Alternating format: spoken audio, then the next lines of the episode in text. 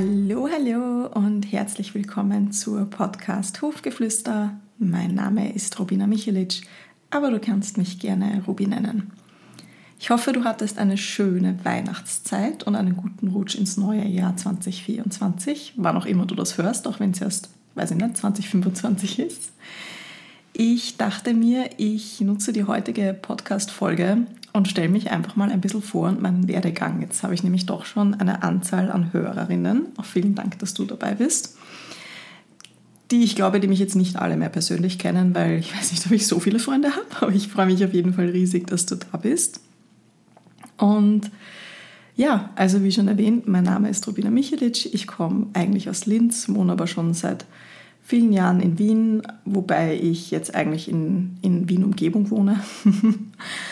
Und ich reite seit meinem fünften Lebensjahr, bin mittlerweile 32 Jahre alt und habe auch recht, recht früh mein, mein Herzenspferd kennengelernt. Den habe ich damals nicht gleich bekommen. Da, das ist eine ganze Geschichte für sich mit äh, im Endeffekt Notfallskauf. Und, aber der hat mich jahrelang wunderschön begleitet. Und mit so 14, also eigentlich waren, waren ähm, Pferde mein, mein absoluter Lebensinhalt und ich hätte mir auch gewünscht, mit Pferden zu arbeiten.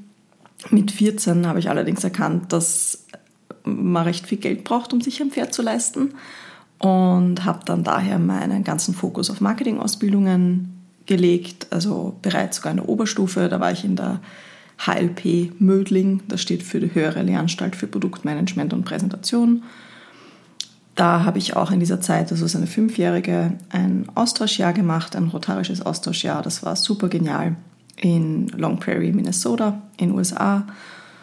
Und bin dann im Matura-Jahr wieder zurückgekommen, was nicht so einfach war, aber ich habe es dann gemeistert und auch dann schon einen Samstagjob gehabt, damit ich eben äh, das Pferd zahlen kann. Und direkt nach der Matura ist aus diesem Samstagsjob dann äh, kurze Zeit ein Vollzeitjob geworden bis ich dann meinen ersten, ich nenne es jetzt mal, richtigen Job bekommen habe, also eben in einem Gebiet, das ich machen wollte, und zwar war das in Communications. Und das hat mir damals einfach so viel Spaß und Freude gemacht. Gleichzeitig dachte ich mir aber immer, ich habe da so einen hohen Verantwortlichkeitsbereich. Eine andere Firma wird mich das wahrscheinlich nie machen lassen ohne ein Bachelorstudium.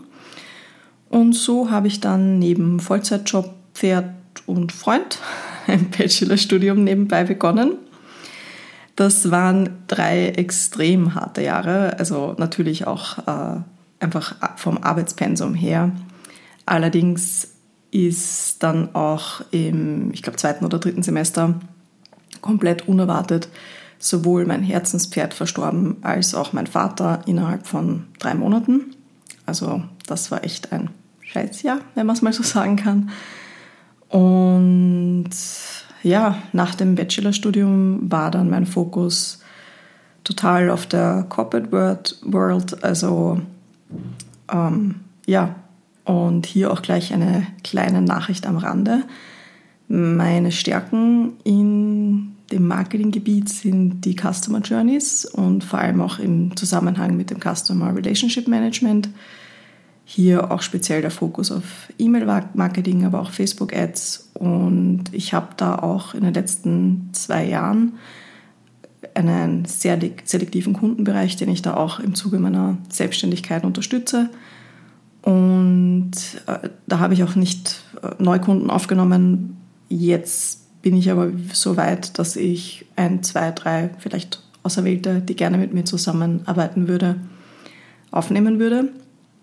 Äh, der Grund ist einfach, dass bei den Bestandskunden jetzt alles schon so schnell läuft, dass ich da jetzt einfach Kapazität habe und ich auch jetzt mir einen Tag in der Woche rausgesucht habe, damit ich da einfach Zeit habe für den Tag und da ist jetzt einfach noch Kapazität da. Sorry für die kleine Notification zwischendurch. Eigentlich schalte ich das immer aus bei Podcastaufnahmen. Aber ja, also eine kleine Nachricht am Rande. Genau, dann kam Covid und mit Covid kam bei mir aus verschiedenen Gründen dann auch die Selbstständigkeit. Das war ein bisschen unerwartet, also nicht ursprünglich geplant. Es kam eigentlich aus einer sehr plumpen Frage einer Stallkollegin heraus, warum ich das nicht beruflich mache. Und da hat sie die Anwendungen für Pferde gemeint, weil das habe ich damals einfach als Spaß für alle möglichen Leute gemacht. Und dann ist mir aufgefallen, dass ich noch diesen Glaubenssatz habe, dass man im Pferdebereich kein Geld verdienen kann und oder darf oder wie auch immer. Und daran habe ich dann gearbeitet. Dann sind noch für mich auch sehr unerwarteterweise die Menschenanwendungen dazugekommen. Das war auch wieder aus eigentlich einer, einer Pferdekundin heraus, die gemeint hat, sie würde das gerne mal für sich ausprobieren, weil die Pferde immer so entspannen. Und nach langem Hin und Her habe ich es dann einfach mal probiert und sie war dann so begeistert, dass ich mir gedacht habe, okay, vielleicht ist was dran. Meine Mama ist selbst Masseuse und ich habe ihr dann auch mal eine Anwendung gegeben und sie hat gefragt, du Mama, kannst mir ehrlich sagen, habe ich da was drauf oder nicht? Und sie war lustigerweise auch total begeistert. Und dann habe ich da auch noch ein paar Ausbildungen gemacht, also eben speziell in, in Richtung Faszien. Und ja, so kamen dann auch die Menschen dazu. Und gerade mein Fundament, die klassische östlich-asiatische Medizin, kommt ja aus dem Menschenbereich. Denn wenn du dir hier die Folgen noch nicht angehört hast, tu das, weil da ist es tatsächlich so, dass wir dank der, des westlichen Einflusses das Wissen über die Tiere haben, denn das Ursprungswissen bezieht sich ausschließlich auf Menschen.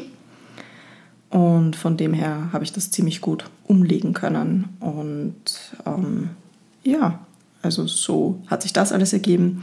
Wobei der große Anstoß war natürlich schon zum einen mein Pferd und zum anderen mein, mein Autounfall vor einigen Jahren, wo ich dann die Energie von tollen ätherischen Ölen kennengelernt habe, also die von Young Living im Speziellen.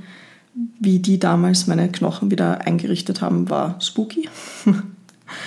Und also jetzt äh, energetisch natürlich. Und ähm, mein Pferd hat einfach so dermaßen toll auf die Akupressur reagiert, dass ich da eine große Fortbildung begonnen habe, für ihn speziell, einfach weil ich gemerkt habe, okay, da ist was dran und da habe ich noch gar nicht den Unterschied gewusst zwischen der klassischen östlich-asiatischen Medizin und der traditionell chinesischen Medizin und oder die Unterschiede.